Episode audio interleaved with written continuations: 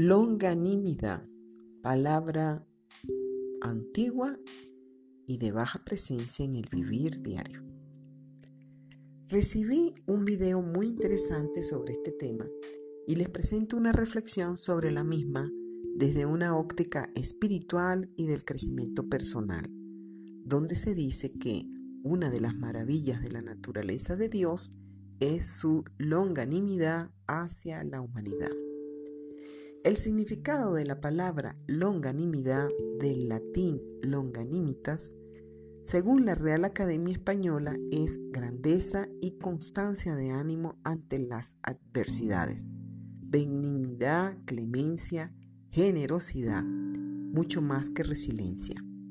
Por consiguiente, implica larga tardanza para enojarse, paciencia, resistencia, comprensión. Como lo expresa la Biblia en el libro de Gálatas, el fruto del Espíritu es amor, paz, paciencia, benignidad, bondad, fe, mansedumbre y templanza. Esta palabra muy poco manejada, pero cuyo significado es muy codiciado por el hombre, implica un amor incondicional que supera todo orgullo, toda vanidad y requiere un ejercicio consciente y constante de paciencia, tolerancia, perdón y empatía. Por tanto, aprender a tener longanimidad, o mejor conocida por todos como paciencia, benignidad, amor incondicional, que incluye todo lo descrito de su significado, es un reto para nuestro crecimiento personal y espiritual. Cuanto más amemos a los demás, más fácil será para nosotros el desarrollar una actitud de longanimidad hacia ellos. Cuán difícil se hace en poner en práctica la cita textual señalada, cuando a diario vemos muertes en manos de personas de corazones fríos, violencias en la familia, racismo, guerras, traiciones, infidelidades, deslealtad en los trabajos y en los distintos ambientes, corrupción, políticos haciendo de los demás piltrafas humanas y logrando ser millonarios de la nada, religiosos o practicantes de alguna religión mostrando incoherencias en sus actos versus sus creencias, etc.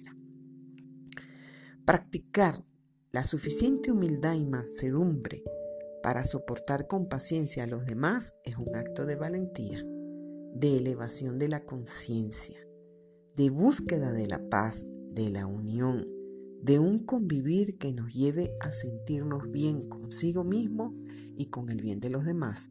Y para ello es necesario desarrollar la sensibilidad ante el dolor ajeno, cambiar la negatividad de nuestros pensamientos y actitud ante la vida.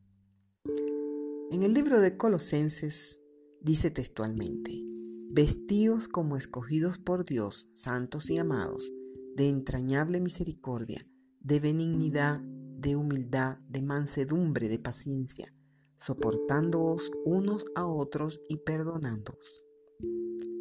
Más allá de lo que dice la Biblia, o repetir estas palabras sin conciencia de lo que significan, es un reto personal que la humanidad le ha costado aún en el lecho de la despedida de la vida por falta de amor incondicional. No obstante, es importante hacer un ejercicio diario, aunque nos equivoquemos, de autoconocimiento para desarrollar la conciencia o, como decimos los psicólogos, la cognición de que estar en paz consigo mismo es estar en paz con los demás. Aprendamos a perdonarnos, a aceptarnos, a amarnos, a fortalecernos en lo mejor que somos a ser benignos y tolerantes con nosotros mismos y en esa medida lo seremos con los demás.